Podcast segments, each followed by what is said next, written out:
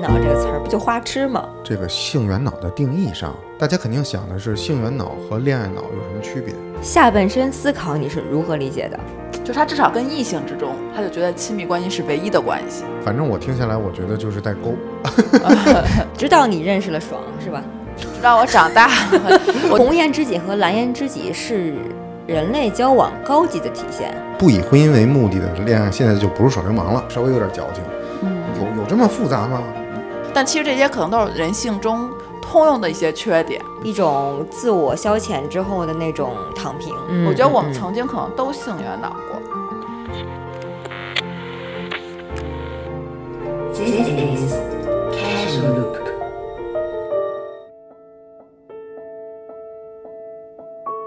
嗯 Hello，大大家家好好，我我们们是是开开塞塞露露。大家好，我是苏放，我是怕我是爽还有困困。啊，困困是我们的狗狗。播客狗。嗯，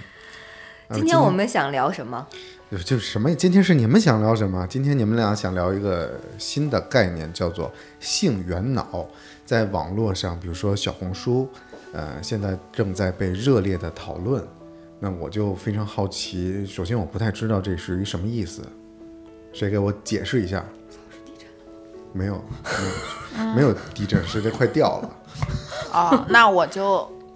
我说一下它的大概的概念。嗯，性缘脑是一种新的心理学概念，它指的是一种将性视为关键因素的思维方式。嗯，比如当一个人对另一个人感兴趣时，他可能会把所有的注意力都放在对方身上，而忽视了周围的其他人和事物。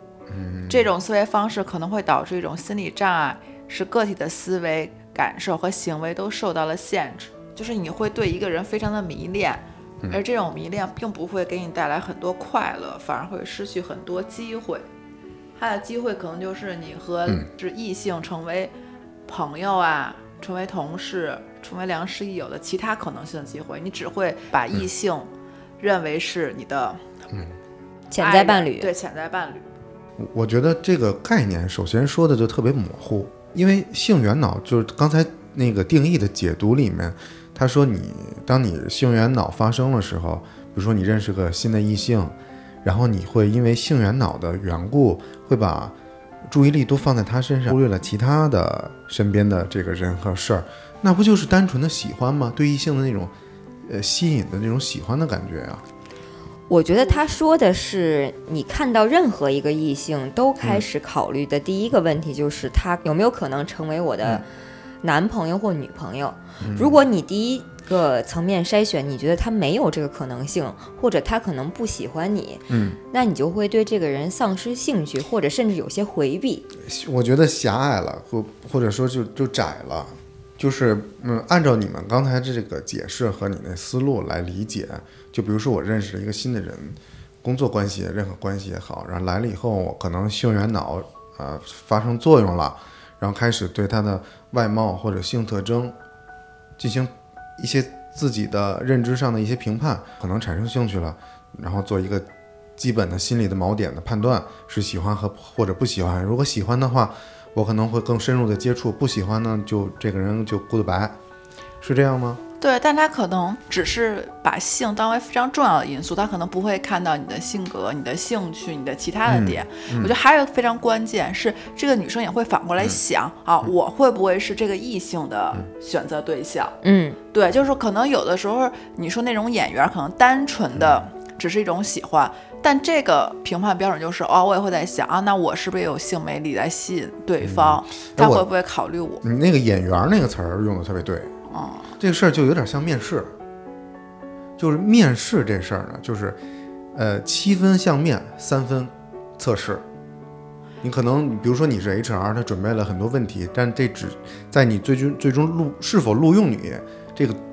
做决策的时候，它只产生了百分之三十的作用在那个市，剩下百分之七十绝对都是相面。但这不是面试是一个特定场嗯所，是职业化的嘛？但他说这个性缘脑就是你在任何场所，嗯你都只是把你和异性的关系定义为情侣，嗯而不考虑任何关系，就比较像我们之前说过啊，有些人就是没有异性好友，嗯，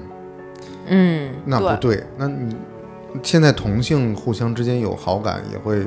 也会是性缘脑气的作用，我觉得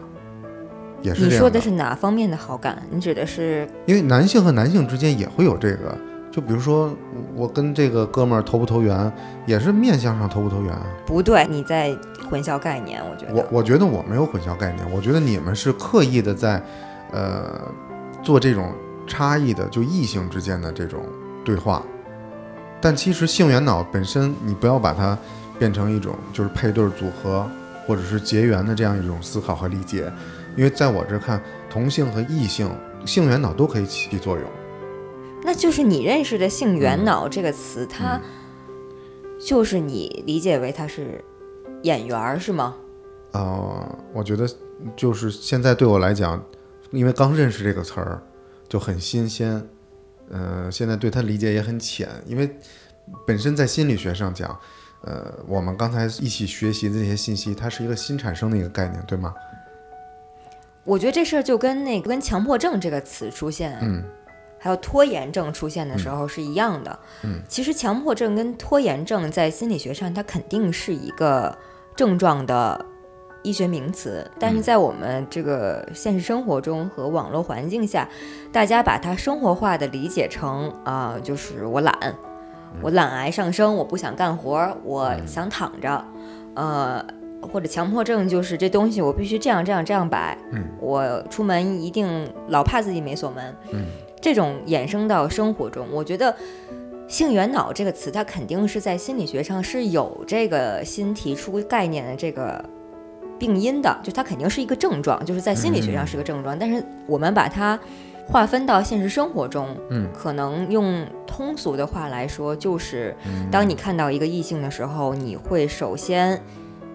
判断的标准是他是否可以成为你的伴侣，嗯，而你说的那种，就是两个男人之间，你看他，你觉得有，呃，眼缘儿，嗯我们也能成为朋友和哥们儿，那就属于眼缘儿，不在这个异性范畴讨论之中。哦，除所非以你说你是一个 gay，你看那一个男所以的，说你其也实性缘脑，其实我想的，我想我想多了，对吗？其实这个概念或者说这个梗的提出，就仅限于异性之间交往的时候，或同性恋者的异性中，对，就是还是以伴侣，我就比如说一个拉拉，他可能看到一个女孩儿，他就会想，啊我们有没有可能发展？我觉得它就是一个思维模式的一比较窄化一个限制，它不会有想到其他可能性，或者说就是有点像条件反射一样。嗯，我觉得性缘脑和恋爱脑和下半身思考这三个词虽然听上去很像，但它有细致的分别。对，哦，真的吗？嗯，请请详细的解释。那你作为一个男人哈、嗯你就说一下下半身思考你是如何理解的？这个太简单了，就是看这这个异性好漂不漂亮。对，我觉得这个是比较生理性的，对但是的这个性缘脑它其实是很复杂，它是有关系层面在里边儿。还有社会属性，对还有它的条件。对，就是他会以跟一个人交往的那个标准，比如跟朋友之间交往，可能是兴趣相投，或者是各方面层层都有，但他跟嗯别人交往只有一个标准，就是或者说他的关系中亲密关系占非常重要的一个部分，他没有，就是他至少跟异性之中，他就觉得亲密关系是唯一的关系，嗯，对吧？嗯，就这个是不是一个思维定式？不知道，反正我听下来，我觉得就是代沟， 就是因为我可能想的没有那么多，然后现在的年轻人呢，就我首先不了解，所以才要跟你聊呢。对世界变化又太快了，然后这些新鲜的词汇，我觉得，嗯，就是受数字时代啊、现代社会啊大家这个呃细细分化做得太细了，因为我觉得这为什么要提出一个新的概念，它的目的是什么，然后能起到什么作用呢？我但是这个我在网上看，大部分都会说让女孩不要有性缘脑。为什么？就是感觉在女生身上很容易发生这件事儿，而男生好像就是在人际关系中，嗯，伴侣和朋友，就异性之中伴侣和朋友，它是不冲突的，但女性却容易产生啊。如果我有了固定伴侣，那我不会跟其他的异性成为朋友。嗯，这就是对很多女生是这样。对，所以他因为他就觉得异性他只是比较唯一性或者是一对一的这种，所以他我觉得，因为有了这种根深蒂固的观念，所以他看到每一个异性的时候，他都是说啊，那我只能跟他成为情侣，我不能跟他成为一对多，或者说很开放式的朋友关系。你知道那吗在我看来，这个事儿呢，就是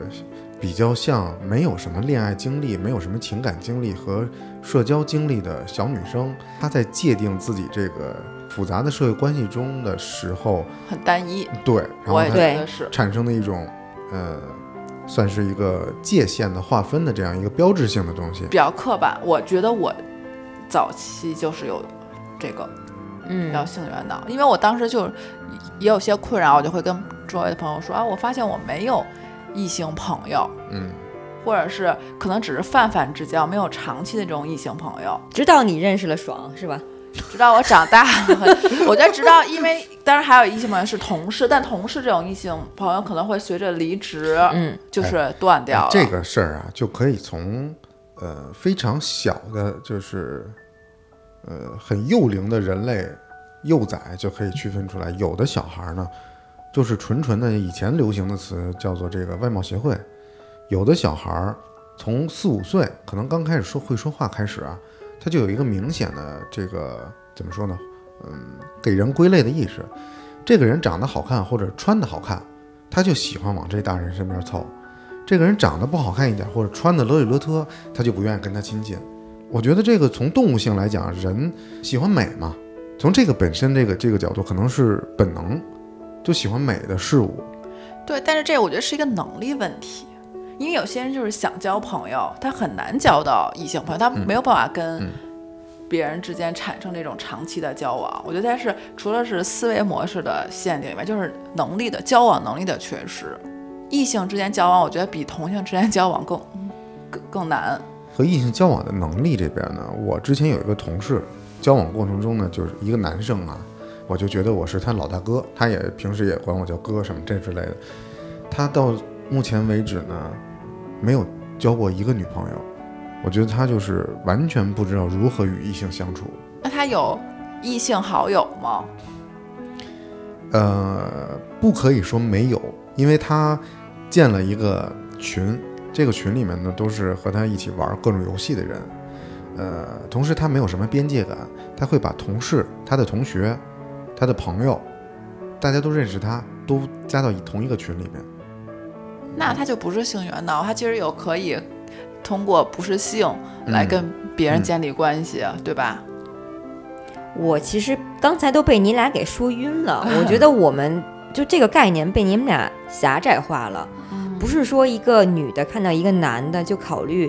呃，是不是因荷尔蒙上升，什么喜欢他、冲昏头、小鹿乱撞嗯，来判断，来从这个性的角度来单一判断他是不是想跟他成为伴侣，嗯，而是其实，在社会中。嗯，我不知道你们有没有就是类似同感，比如说身边要是有大龄单身女青年，或者有疯狂呃迷恋刷社交软件的这一些人，他们就会首先看这人是不是一米九啊，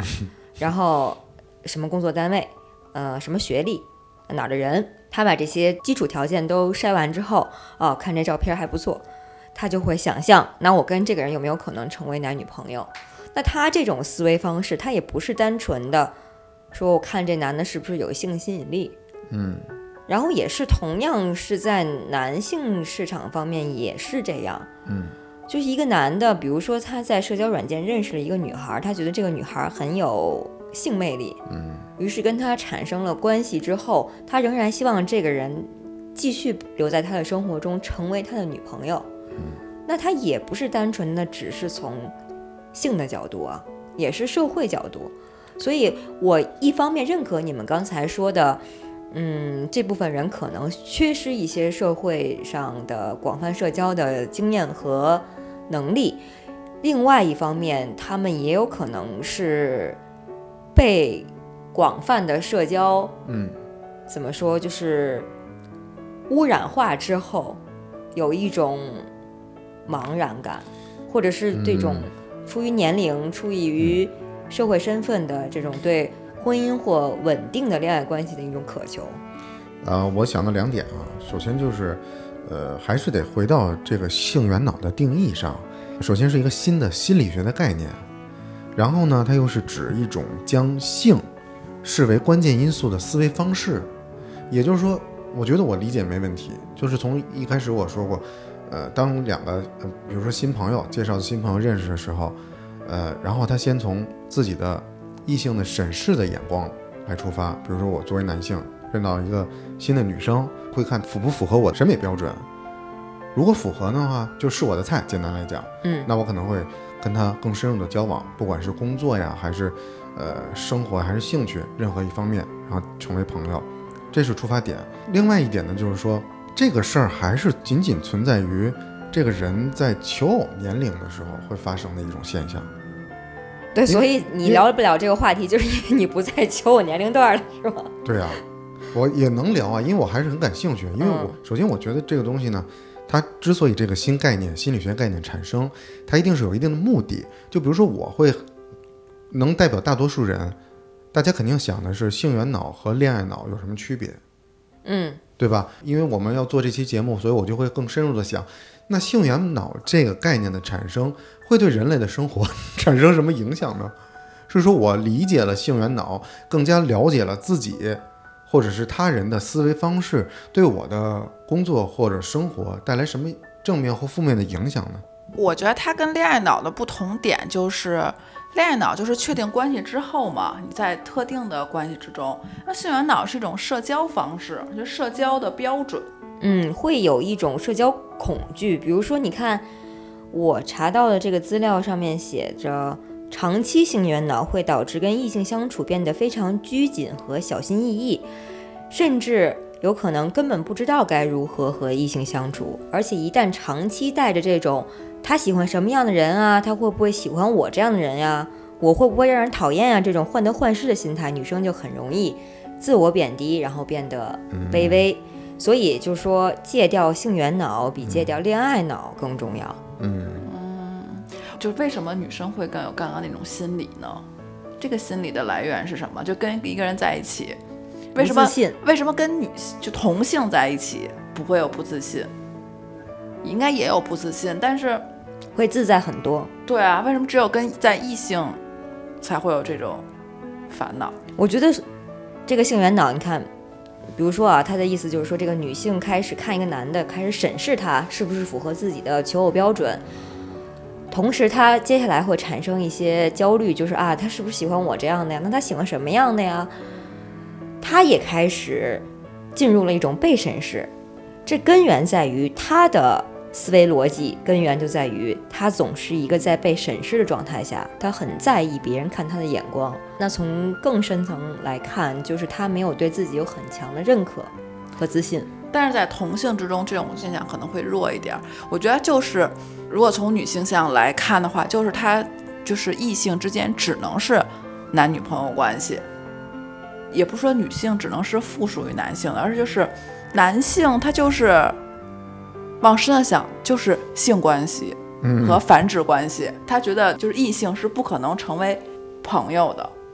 嗯，不能平等，或者是不能平等相处的。那它我都是会有一个就是审视与被审视那种对对接的那关系。你解释一下那个红颜知己和蓝颜知己。 就有啊。我觉得红颜知己和蓝颜知己是人类交往高级的体现。我觉得就是如果你有性缘脑的话，其实你是不会有红颜知己和蓝颜知己，你不会很轻松随意或者说游刃有余的把握男女关系，你不觉得吗？嗯反而是不带有这种狭隘的思维方式的人，比较开放的看待异性关系，才会成为蓝颜知己。不是，那红颜知己和蓝颜知己是不是就可以翻译成 soul mate？可以，不是哦，我觉得不是，我觉得是可以有关系的，可以有性关系的。哦，真的吗？嗯，我觉得是比较浪漫化的两性关系。呃，一是浪漫化，而且有一点点超脱，就是世俗标准或社会规定下。就比如说，一定要进入婚姻这种，它可以打破这种婚姻制度。对，就是非传统意义的，不以结婚为目的的恋爱都是耍流氓的其他选项，就可以就是统用称你们为的观点来说，就是不以婚姻为目的的恋爱，现在就不是耍流氓了。我觉得反而就是不能以婚姻为目的的恋爱，这更能纯粹一点。哎呦，太太绕他了。我觉得，对，就是首先我们是人，嗯不是两性动物。我们不是非得一个女性现在不嗯是非得依托一个男性才能完成生殖以及嗯延续的这些工作。所以现在的女性其实更中性。嗯，那人和人都是中性相处的情况下，只是各自带有自己的性特征，嗯，那其实就是平等的。嗯如果说性缘脑的话，可能就是隐含着他内心带有一种不平等。对，我觉得是有一种未接关系在，所以他才会比较相对来说比较自卑，或在意别人对他的评判。如果只是男女吧，如果说女性要在意一个她作为女性，嗯，是否是优秀的，对对女性这个特征是否是有优秀，但女性可能就是伴随着怎么说生育啊，嗯，伴随着性魅力啊，嗯，就是反而是那种女性标签像的，因为跟朋友之间，我觉得可能这个女性像会弱一些，就大家可能更中性，可能是更偏向人个体。哎呃，这个话题我就觉得特别有意思了。就比如说，呃，我不管是嗯，比如说我们我来录节目，嗯，首先我们是朋友关系，然后又是合作伙伴关系，但其实我对自己的呃服装啊，或者是发型什么的，我也是有要求的，不能说咱们因为很熟，关系很好，我就随便勒里勒特的去。包括我对，就比如说我跟哥们儿聚会、吃饭、喝酒什么的，我也会稍微的打扮一下，也不会勒里勒特的去、去出席。就是你们作为女生来讲，就是我说的这种状况，你们会不会也对会呀、啊？对，这但这个我其实有点想一个前、嗯前段时间比较流行的一个说法，就说。就比如说，好多人上班不化妆，就会觉得他们不配、不值得我去化这个妆。嗯那说明其实潜在里就是说，我要把这个妆化给值得的人。那值得的人，他有时候潜在就是异性。对对对，啊它是这个是不是就蕴含着啊，对，有点性元朗这个概念在？有有有，我，觉得好像现在年轻人更是这样。是对的，而且现在现年轻的小男孩儿他也化妆的，就就我都想尝试一下，就是出门打个男性专用那种粉底会是什么一种什么效果？但你可能只是为了悦己，或者觉得你这个是啊很正常、一个仪态，或者你自己的审美就是这样我。是觉得，就首先得爱自己，尊重自己，嗯对，因为如果你勒里勒特的，不管你是什么场合，你首先都不爱自己，你把自己都没当成一个有体面的人去对待，嗯那你你去接触那些人，他肯定也不会体面的对待你。我这个对，那这个反向就是有点，就所以都是为了取悦别人。我说这个举这个例子和观点呢，我是觉得性缘脑这个事儿跟我刚才说的有点像，就是，呃，他之所以会有这个性缘脑的这种思维方式，是因为他太在乎他接触的这个对象。的看法，是的，嗯，啊，所以我是刚才我就表达过我的观点，我觉得现在年轻人把自己的生活过得太怎么说呢，局促，就是太在意了，而且还要从心理学角度上制造这么一个新的概念，来细分自己的这些思想，嗯，这些没有别的意思啊，就我觉得可能太累了，把自己太矫情呗，你对指对对对对对对，有点稍微有点矫情，嗯，有有这么复杂吗？就比如社畜，然后这种性缘脑，其实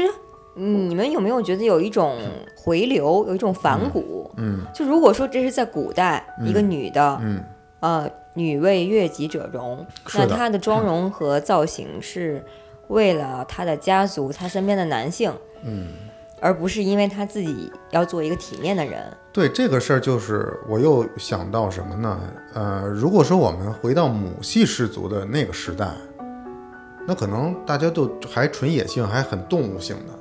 就甚至连遮羞布都没有。但是大家也不会觉得自卑，也不会有这产生这有点矫情的想法，说，嗯，会不会我的外貌或什么的能取悦到异性，也没有这种想法，对吗？反而到现在现代社会了，大家会用很光鲜亮丽的这个服装来包装自己，反而会产生了这种想法，是不是人类进化的一种退步呢？我觉得它是有一个对比的，比如社畜或者社恐，它嗯和一定会跟社牛、另外一群人比。然后这种像什么性缘脑，它可能会跟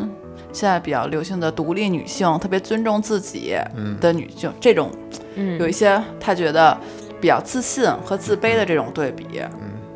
就嗯大家都想树立成一个特别。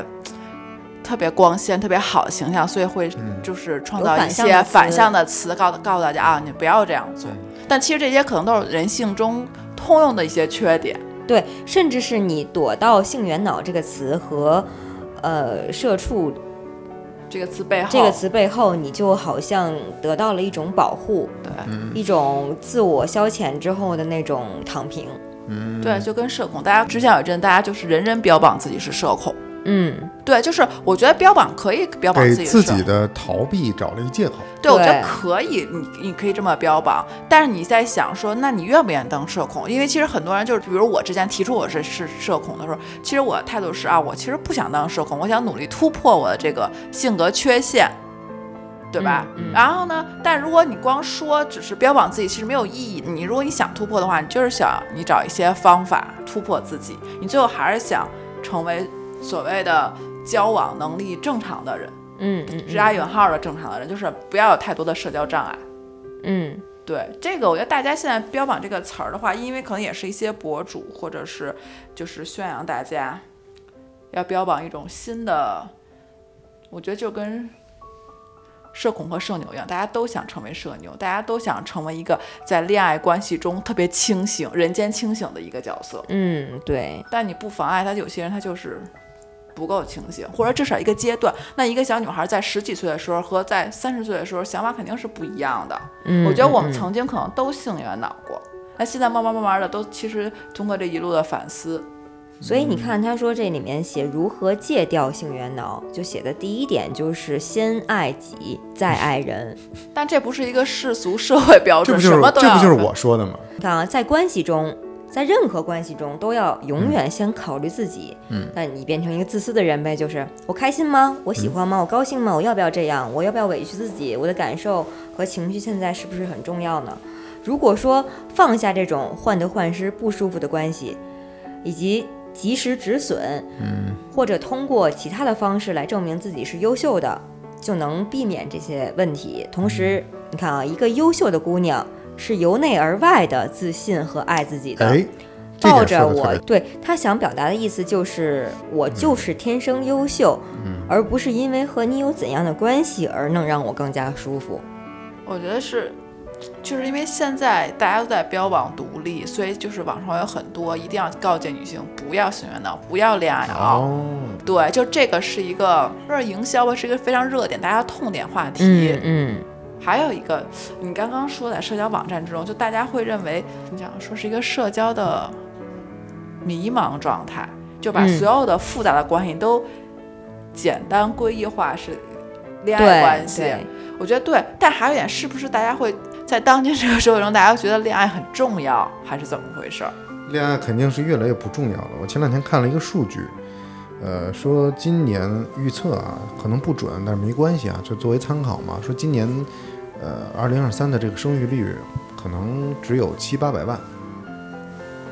嗯，我我是觉得客观上讲，我觉得是恋爱不重要，尤其是随着年龄增长。但是为什么讨论恋爱的话题的这么多？你因懂为我人的们点吗孤？单。因因为还是很渴望，对，就是很因为还是很孤单，而且你看这个呃性缘脑这个概念的产生，你都在小红书上出啊现、不是不是，好不多是地吗方对啊好多我们地的方今天没有认真的哦嗯哦看知乎上面是怎么说的。对，所以网上讨论的很热烈，就是网上讨论的越热烈，就越说明大家在孤独的情况下都在网上各种搜索 murmur，然后产生一个新的概念，大家嗯再再来探讨，还是因为很孤独，对，想要有异性的关怀，嗯，因为很在乎，所以才会很在意这事儿。就但是朋友不能代替吗？亲情不能代替不吗？或者说有共同爱好的人不能代替？对，你看咱们第一期的节目的时候，第一期节目是聊我们一被什么塞住了，嗯被什么困住了，在一个什么状态里面。呃那我们聚到一起谈了这个事儿，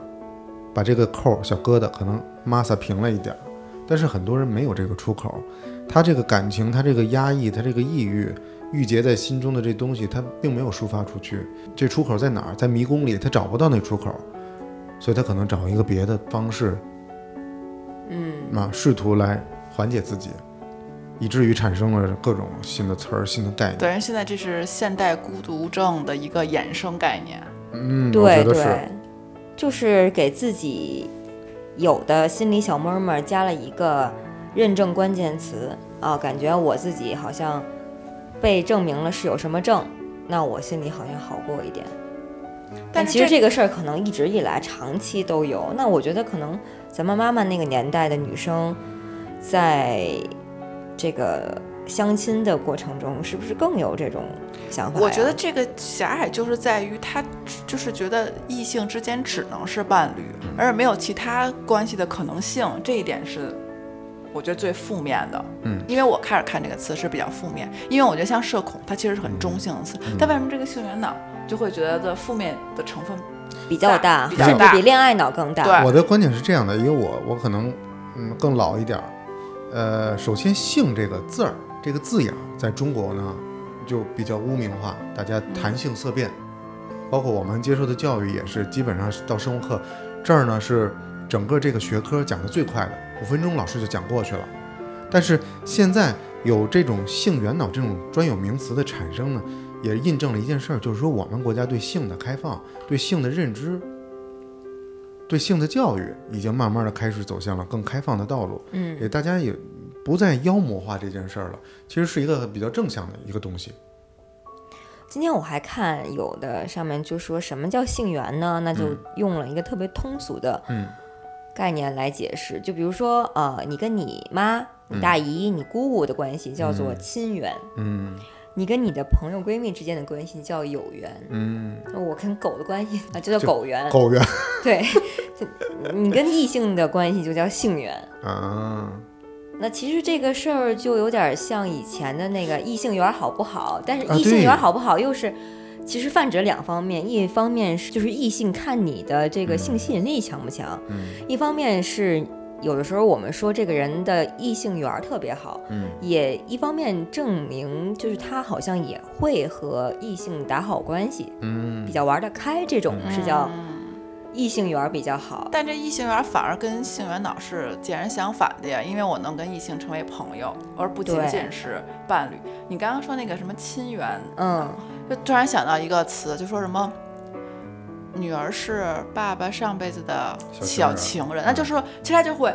无论是你亲情什么关系，你都是连这种亲情，只要是男的和女异性，他都会觉得嗯，是对性、就是性关系。对，那它其实就是亲情嘛，但为什么这个词儿流传了这么嗯这么久，就说明它就是有一个刻板印象。对，啊就说女对吧儿是妈妈身上掉下来的一块肉，嗯但是女儿是爸爸上一辈子小情人儿。对，但为什么那儿子跟母亲有什么也是也是有啊亲人关系肯定亲有情意思关系？所以说就觉得异性，即使你们俩是血亲，然后大家都会把它美谈为啊，你们是情人关系，觉得好像情人关系是最牢固，还是说最值得称赞的嘛？就更浪漫化。哦，所以说，呃，我看到这篇文章上面说，就是如何避免性缘脑，就是尽量避免浪漫化。嗯比如说，有男士给你很绅士地拉车门，或给你递什么纸巾这种，嗯哦你不要把它想象的过于但这个事儿就很难，私人。对，嗯，这事儿就很难。你看你们俩每次录节目的时候都很浪漫，都会有很浪漫的这个思维方式进来。我觉得这个东西就是咱们现在理智这么说，但你在生活中遇到一个人，你对他其实是浮想联翩的，不可能有有性对缘对，但也有对可能其他各个比如方说，面比。如说在路上遇到一只狗， 遇遇到一只猫，狗圆脑跟猫圆脑就来对，了。就是你这个东西，就是在现实中中很难把它用理论化嗯来敲打自己。所以就是说的还是边界感嘛，就是你不要把太小的事情把它扩散开。那这么理解，一开始我第一直觉就觉得“性缘脑”这个词儿不就花痴吗？对，有点像嗯，，有点儿，有嗯，点像，对，但是它不像在哪儿的，就就呃，花痴呢，可能还是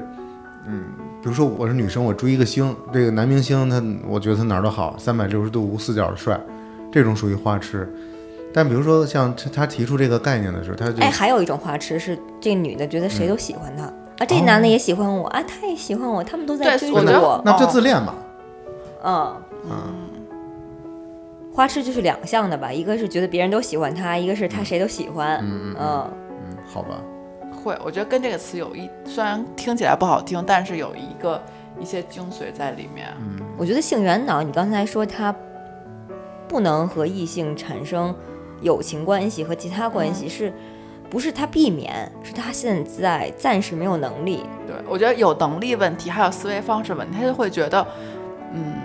他没有，他不是很想也，他就觉得我对可能觉得我有同性好友就够了，就可能在友情这个选项中，大部分人很多人开始就会觉得是同性的专属，嗯，有些人就如果性缘脑的话，他不会想到还有异性这个可能性，嗯，这点我觉得是他最负面的，是不是？就把人的关系非常窄化，以及还有一个比较负面的点，就是他总是跟这个人交往之中，他审判别人，他也用性的这一套来审判自己，就是想象自己适不适合符合他对方的性伴侣想象。这点就很容易，要不然就是自卑，要不然的话就是自恋，就很极端。我觉得对于有一些，因为我在职场上遇到过，啊、有一些女生呢，她就会利用自己的性缘，然后达到了这个，那比这如说不是升性缘脑，升职加薪的目的，她反向用吧。比如说她，她明显的感觉到她的领导很喜欢她，利用这种她领导的这种性缘脑，啊，有可哎对对对对对，这个所以这是这这也是这个很现点实啊的，。反正任何事物都有两面性嘛。因为友情和爱情还是挺不一样，爱情可能还是比较嗯一对一吧，嗯，或者是更私密一点。那你说，如果一个人跟每一个异性都要以这种方式思维方式的话，那就会变得比较扭捏，相对来说，嗯，就不太大方。嗯，对，因为反正这个词儿的产生，我就觉得非常的扭捏。矫情，没错，但是我听到这个词儿之后，我其实是有一点点会反思，哎，之前自己是不是有一点嗯性缘脑，因为我就觉得我跟那个异性的关系，比如说同桌关系、同事关系，但好像没有那种长期的友情关系在，就多多少少都可能会有一些暧昧，或者说是伴侣关系。我不知道这个是思维方式的问题，还是能力的问题，还是那这个事情有没有性格的问题啊？也有可能是性格的问题。所以我觉得这个词刚开始就会有一点点，就是太一刀切了，它可能把很多别的因素给抹掉了，但它确实也能凸显出一些问题吧。嗯，让大家来讨论。嗯，对，我觉得也有可能是性别问，就是性格问题。有些人可能边界感特别强，嗯，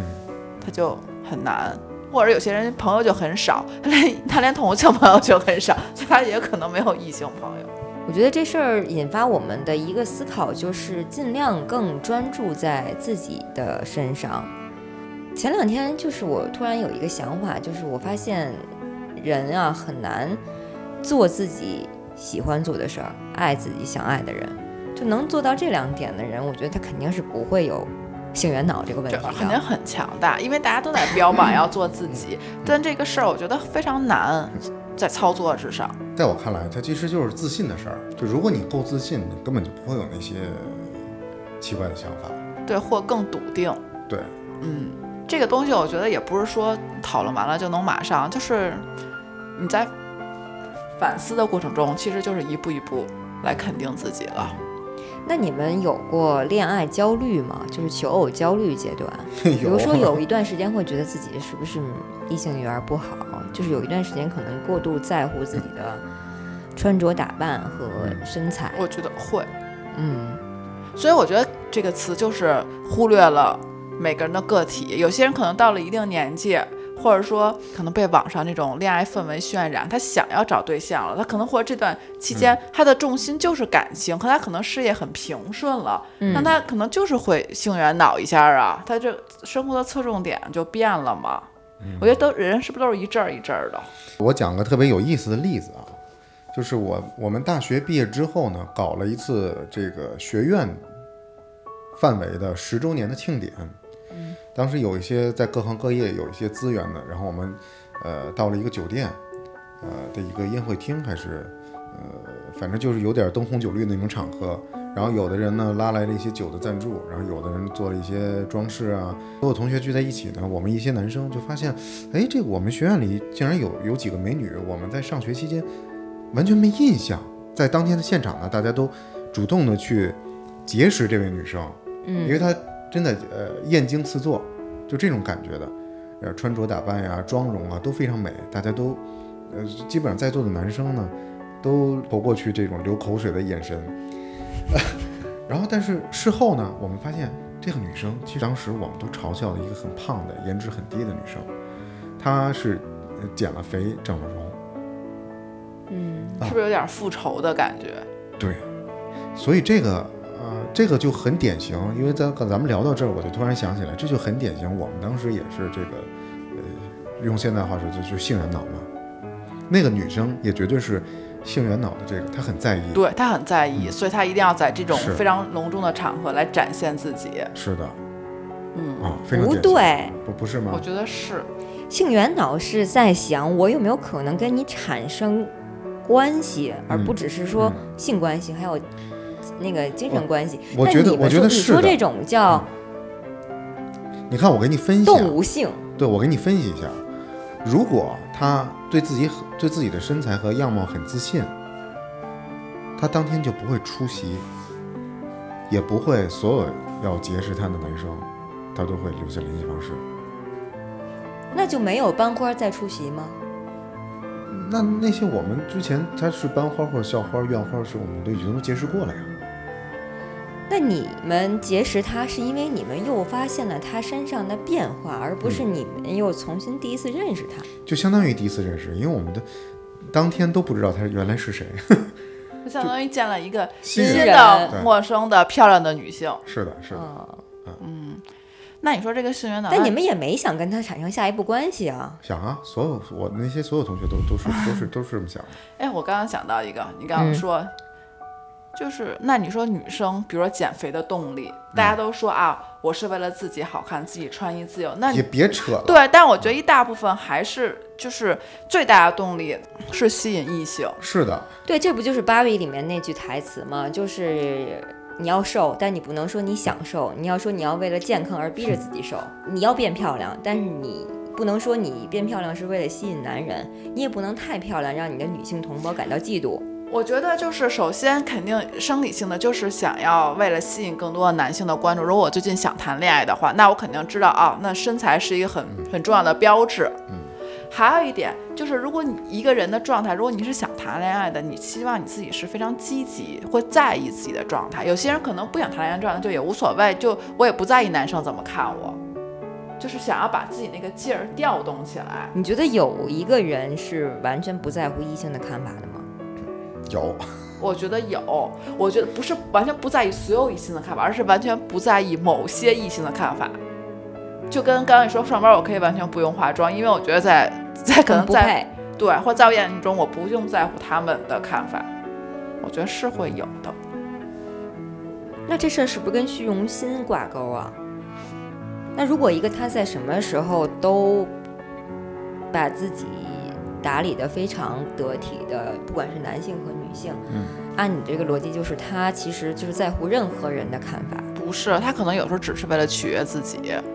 有有有，对有这种那你怎么能分别他是想这取这悦这很自己复杂嘛还是他想让任何人都觉得也不他是任何。那比如说，有的时候你穿一件衣服，你觉得特别好看、特帅，但所有人都觉得啊，嗯不不行，那你不是还是照样会穿吗？嗯那倒是，对吧？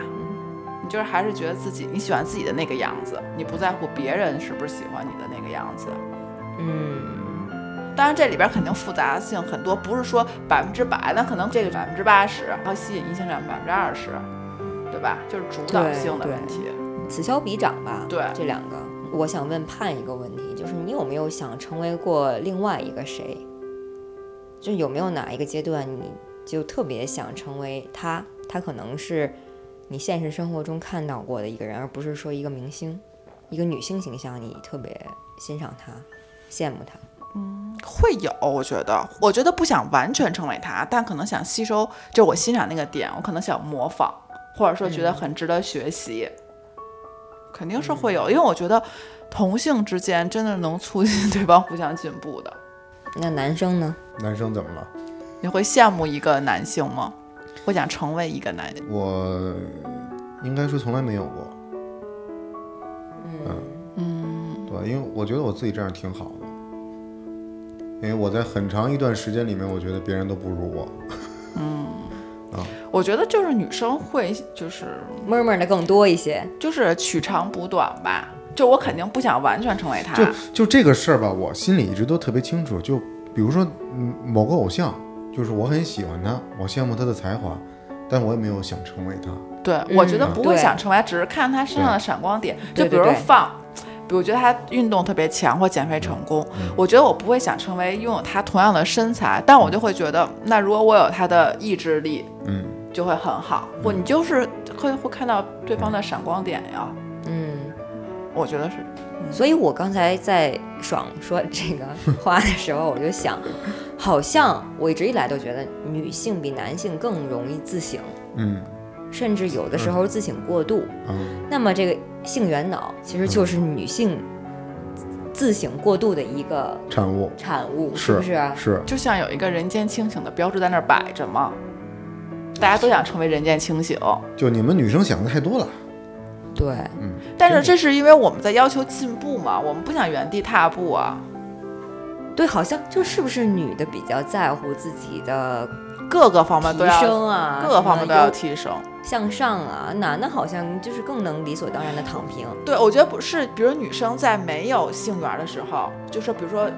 想努力变成特别受欢迎的人，但一旦拥有了，会觉得啊，那我是不是考虑过度？我是不是性缘脑了？就是对嗯对，就是我们在每一步往上攀登的时候，都要到达一个目标之后，就要再反思自己，然后创造一个词儿来让自己再对对再对进是步。的啊是，是哎，是我觉得你说的对，哎嗯，因为呃，这么比较的话，男性的兴趣爱好可能更广泛一点儿。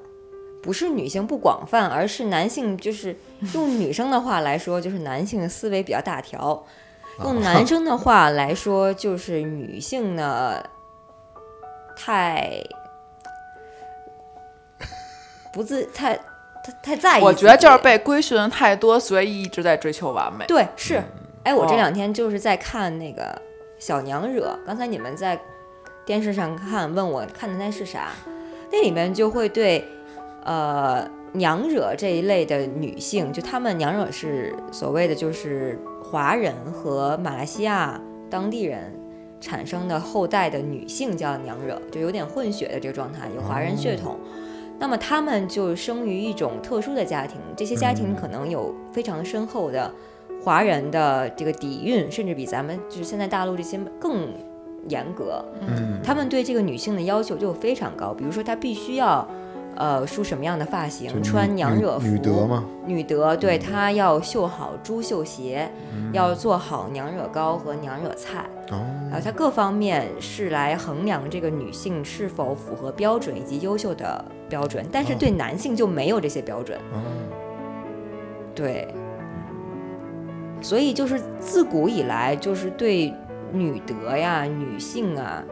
这种标准衡量太多了。女性就内化了，然后对自己我我来总结一下标准很吧高。今天我我觉得今天聊的也差不多，基本上我也明白了。